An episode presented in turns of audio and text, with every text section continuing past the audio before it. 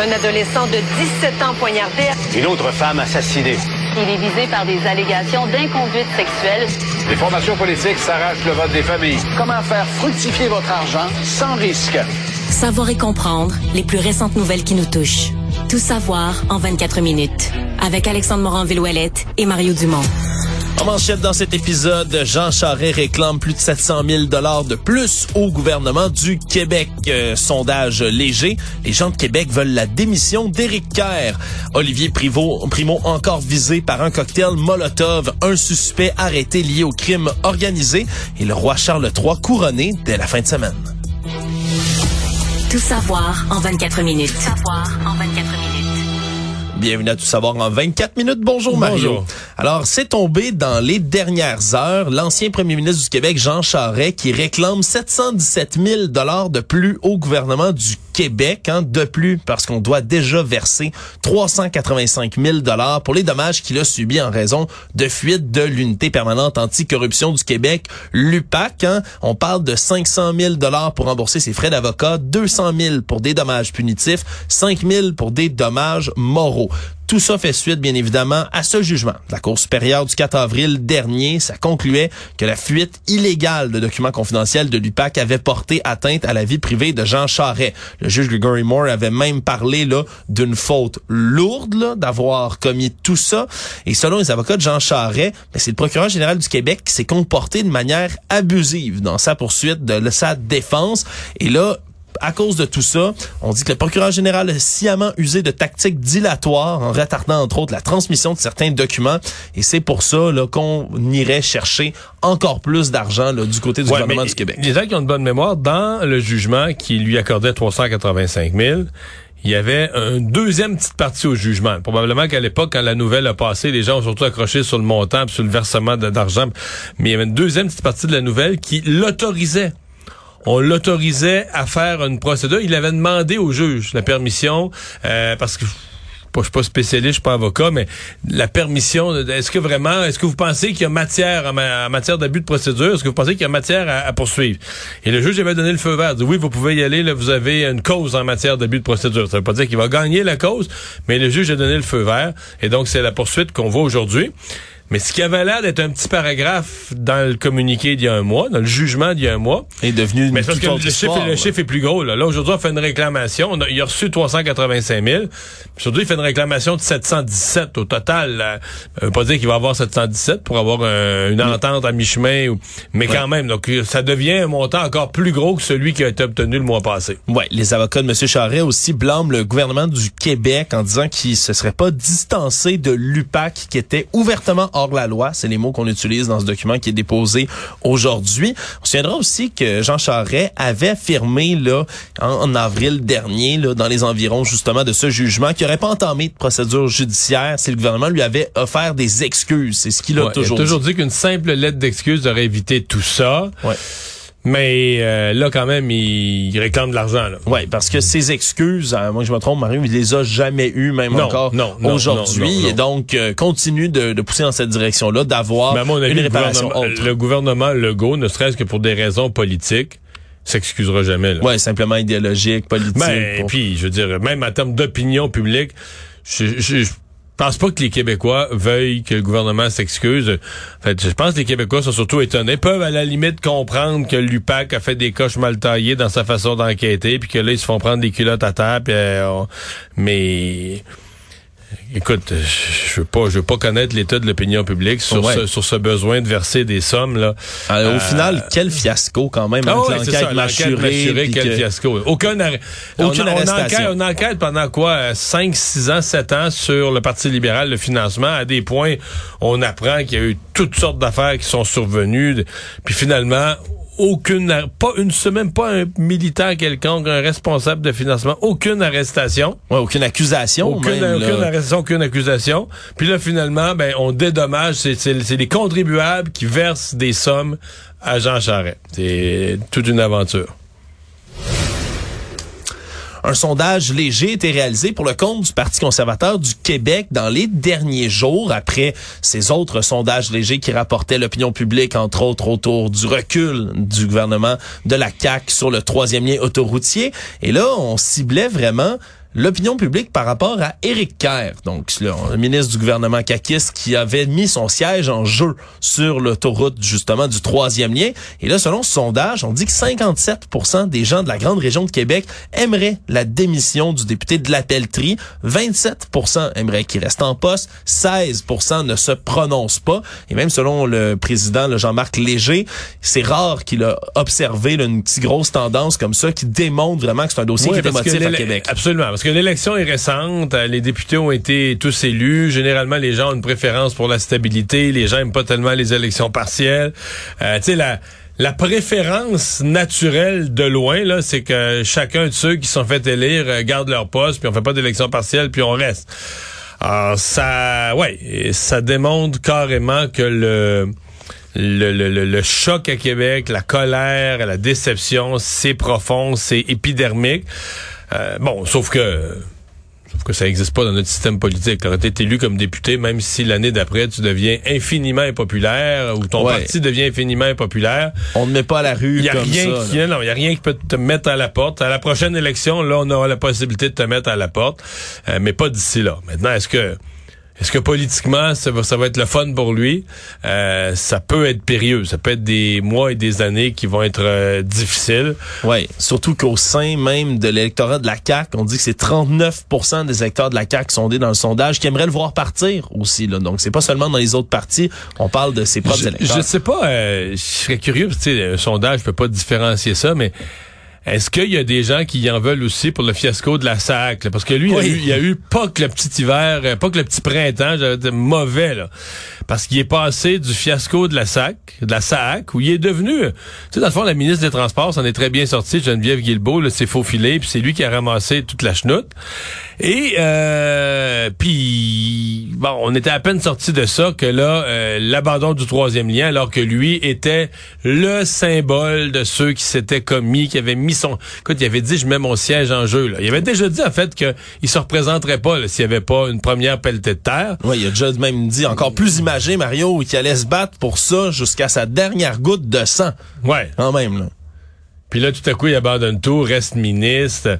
Donc, euh, non, euh, on s'entend que politiquement, là, c'est intéressant parce que pour François Legault, politiquement, tu as un ministre qui a plus de qui est plus un actif, là, qui est plus, il y a plus de valeur pour le parti. Il t'amène plus de votes, il t'amène plus de monde, au contraire.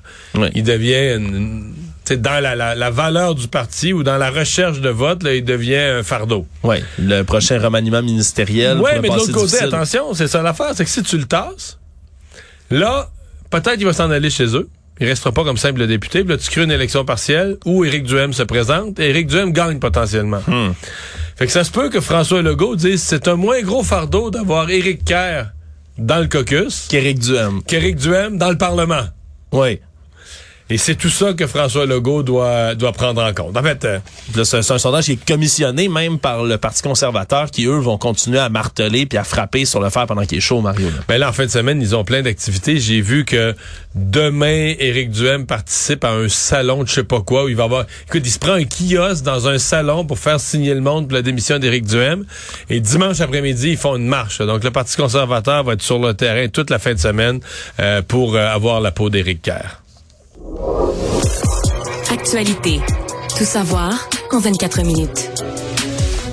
Olivier Primo a été encore visé par un cocktail Molotov, du moins là sa pizzeria qui est pour une deuxième une soirée de suite à Sainte-Thérèse, pizzeria 16 gang visée par des cocktails Molotov. À ce moment-là, il y avait deux policiers qui venaient de terminer leur quart de travail qui étaient sur les lieux en habits civils, on se comprend bien.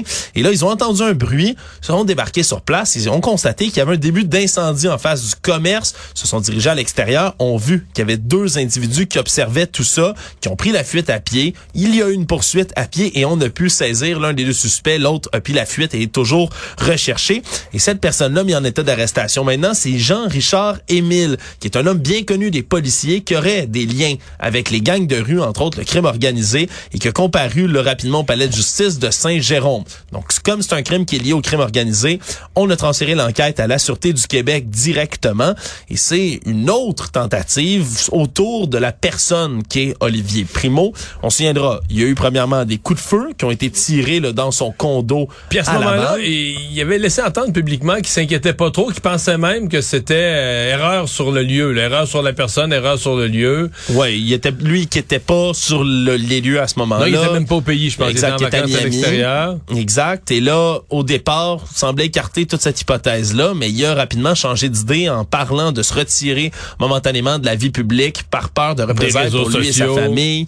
Exactement. Semble-t-il qu'après sa discussion avec les policiers de Laval, il a commencé à prendre ça beaucoup plus au sérieux. Et là, tout de suite après, on reçoit une tentative là d'incendie criminel qui réussit pas complètement à la pizzeria Slice Gang. Et moins de 24 heures plus tard, on recommence une deuxième fois. Après ça, là, va falloir se poser toutes sortes de questions, là, puis l'enquête va finir par le dévoiler. Mais qui veut la peau d'Olivier Primo? Qui lui en veut à ce point-là? Si, si quelqu'un voulait sa peau, il aurait, il aurait peut-être agi autrement.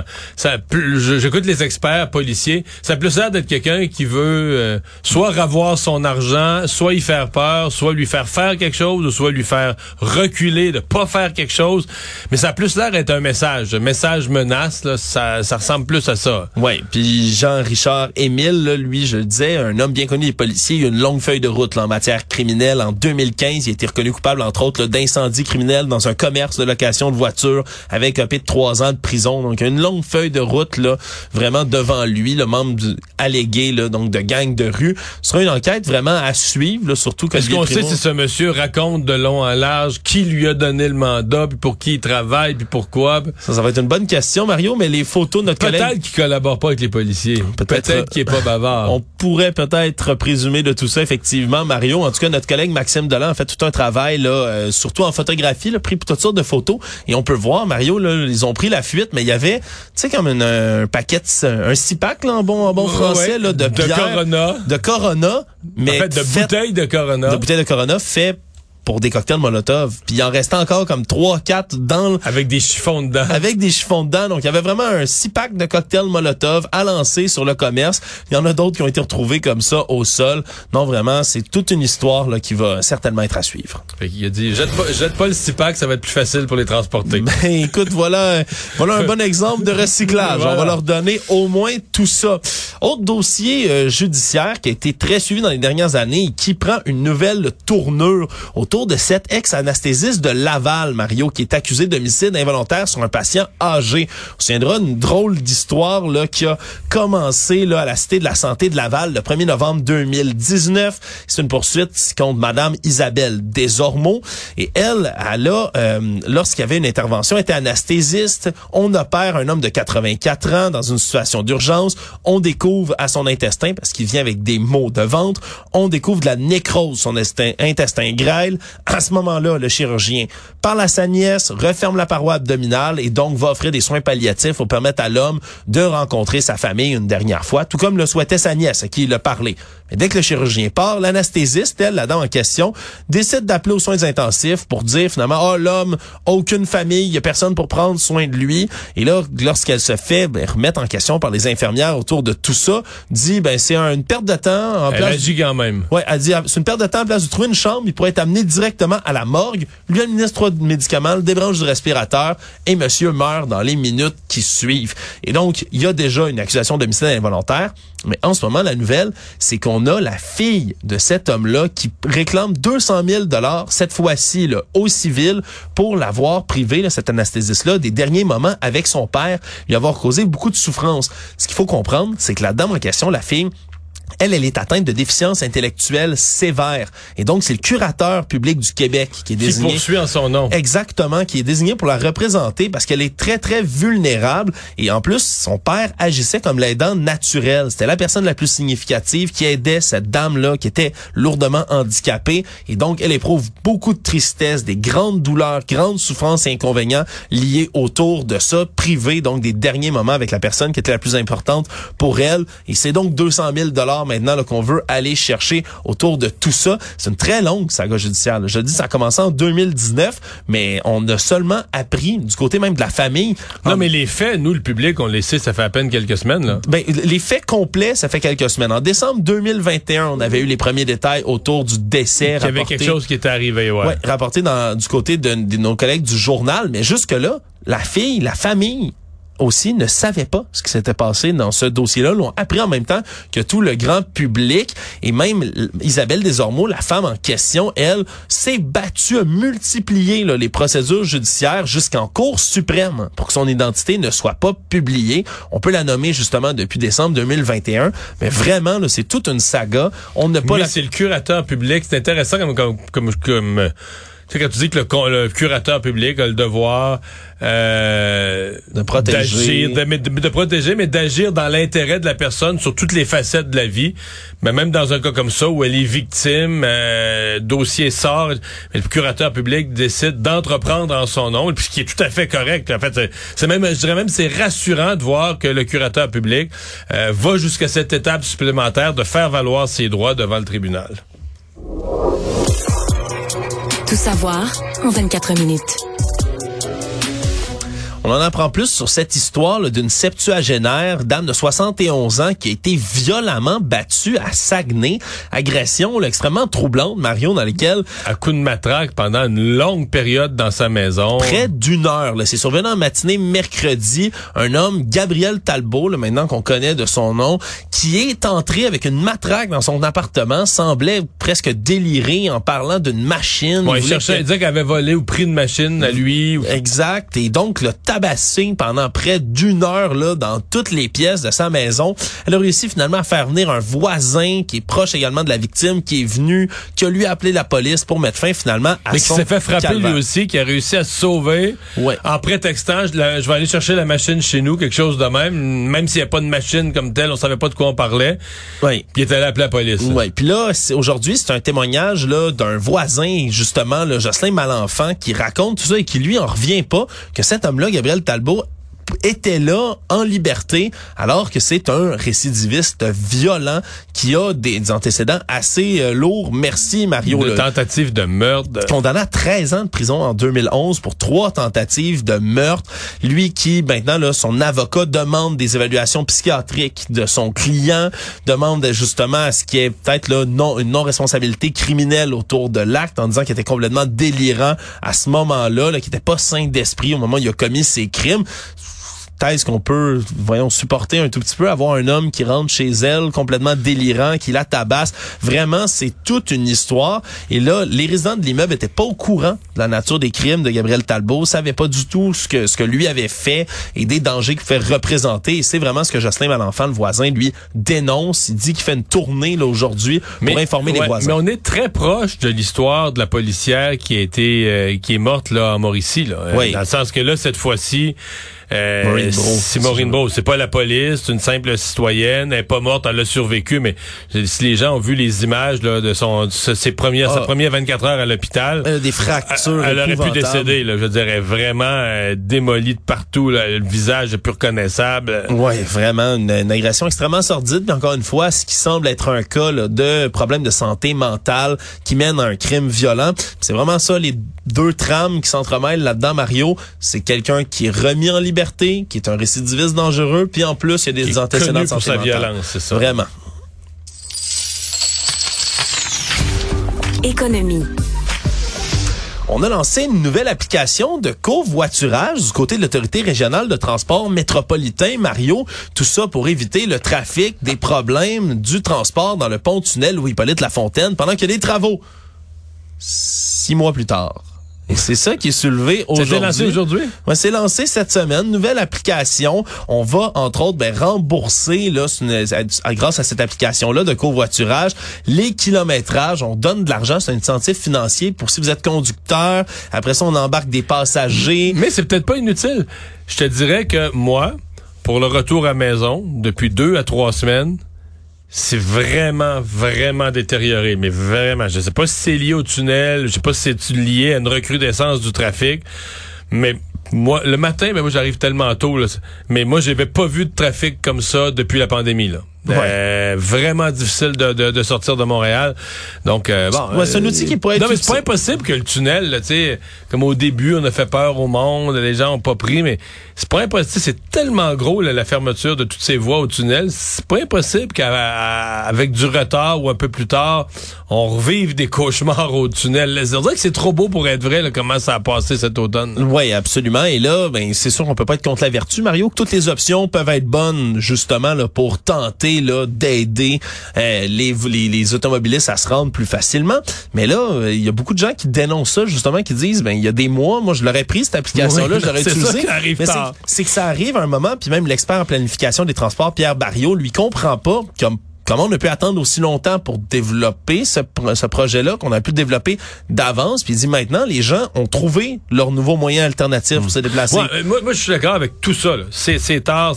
Ce que je dis juste, c'est que c'est des fois mieux vaut tard que pas du tout. Mieux Bien vaut sûr. tard que jamais parce que je constate que peut-être qu'on n'a pas tout vu. Tu sais, l'idée là, que tout est fini avec le tunnel puis que ça, tout est Ça correct finalement, je suis pas sûr. J'ai peur qu'on ait des contre-coups. que- Puis je me demande si c'est pas ce qu'on est en train d'avoir ce printemps. Fait que je me dis, euh, ben si ça arrive tard, ça a l'air fou.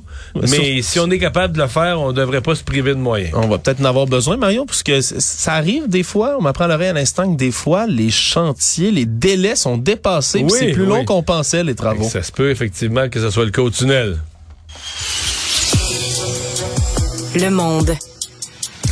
Demain, grand événement, Mario, qui sera suivi partout à l'international. Le couronnement de Charles III. Ça arrive enfin. Il était déjà roi dès le décès de sa mère, mais restait encore l'affaire de le couronner officiellement. C'est, euh, ça va être suivi, peut-être moins ici au Québec, mais quand même une curiosité de voir des Ouais, rituels. Moi, je crois ça, là. Et puis, ouais, puis de voir le carrosse, puis de voir la couronne, puis de voir le- le- le- la robe de, Ben la oui. robe de cramoisie. Ben voilà, et c'est là, j'ai regardé un peu les étapes, Mario, qu'on va vivre demain, très tôt, à 5 heures à notre heure. On va commencer à se déplacer, du palais de Buckingham jusqu'à l'abbaye de Westminster. Donc, Charles et sa conjointe vont se déplacer. Et là, euh, lui, c'est un grand fan de musique. Il a commissionné 12 morceaux musicaux de partout dans le Commonwealth qui sont tout frais, tout nouveaux, qui vont être joués pour lui le pendant la cérémonie du couronnement, donc avant, pendant et après. Et là, lorsque Charles et Camilla vont arriver à l'abbaye de Westminster, on risque d'être aux environs de 11 heures heure locale là-bas. Et là, il y a six étapes habituellement du couronnement qui sont observées. On va le reconnaître. Donc, alors que tout le monde est installé, on va hurler God Save the King et avoir un son de trompette. Deuxième étape, là, après ça, l'ar- l'Archbishop de Canterbury, l'archevêque, lui va mettre le vœu en tant que, que vont devoir répéter encore Monsieur le roi et Madame la reine, ben, à venir, la consort. Par la suite, troisième étape, c'est l'onction, Mario. On l'oublie, cette étape-là, mais il faut huiler le, le monarque. Hein? Il faut lui apposer les saintes huiles sur le front. Et là, ce que je savais pas, c'est que c'est tellement sacré, cette étape-là, qu'on va devoir cacher le roi derrière des étoffes dorées le temps que l'archevêque dépose les saintes huiles sur monsieur. On peut pas se faire huiler en public, là. On peut pas se faire huiler en public. C'est, c'est- ça serait, ça ne serait pas pratique, Mario. On ne pourrait pas faire ça. Et donc, par la suite, on va le faire asseoir sur la chaise de- du couronnement, qui est pas le trône, c'est différent.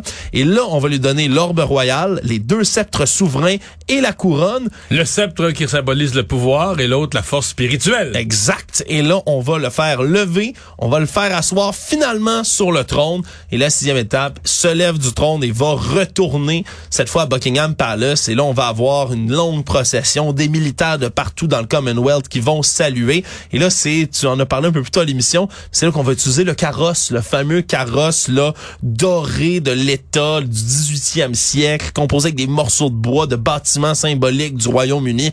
Bref, c'est grandiose tout ça. Et là, toute la fin de semaine, concert de Katy Perry, congé férié au Royaume-Uni lundi. Ça va être des belles célébrations, Marion, et le roi va même recevoir des cadeaux. Oui, Ah oui, oui? c'est comme si c'était sa fête. Il y a des beaux cadeaux qui vont Ben là, arriver. pour un couronnement, je peux pas.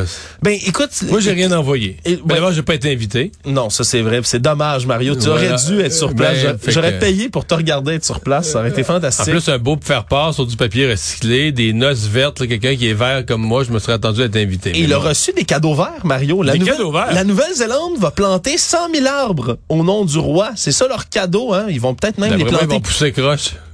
Ils vont peut-être même les planter plus vite encore que les 2 milliards d'arbres de Justin Trudeau. Qui sait? En Australie, on, a don- on donne 10 000 dollars à une fondation pour protéger un perroquet qui est une espèce de perroquet spécial qui est en Australie. Beau cadeau à recevoir. Il y a des gens de Mumbai en Inde qui vont lui présenter un turban traditionnel de leur délégation. Mais surtout, Mario, grand cadeau, c'est le pape qui l'offre. Deux morceaux, deux morceaux, monsieur, de la Sainte Croix. La voyons. véritable croix où le Christ rédempteur a été crucifié. Oui, monsieur, durant des siècles, on a partagé des centaines de milliers de fragments de la vraie croix, mais là, ça a l'air que c'est le pape qui en a deux, un de 5 mm, un de 10 mm, et comme il y en a un plus long que l'autre, tu comprends tout de suite qu'est-ce qu'ils vont faire? Les aligner en croix, ces deux fragments-là, ça va être à la Arrête. tête de la procession. On va suivre les morceaux de la vraie croix. C'est-tu pas beau tout ça? J'en reviens pas. Mais le cadeau du. Pourquoi ils gardent pas ça au Vatican? Là? Pourquoi qu'ils- Ben c'est un beau cadeau, là. Deux, deux, trois morceaux. C'est les 10 et 5 mm. Mario, il y a à parier, ils ont peut-être un mètre ou deux de croix, euh, de, de Ah, vraie croix au Vatican. peut-être, Qui sait ce peut-être. qui cache là-bas? Résumer l'actualité en 24 minutes, c'est mission accomplie.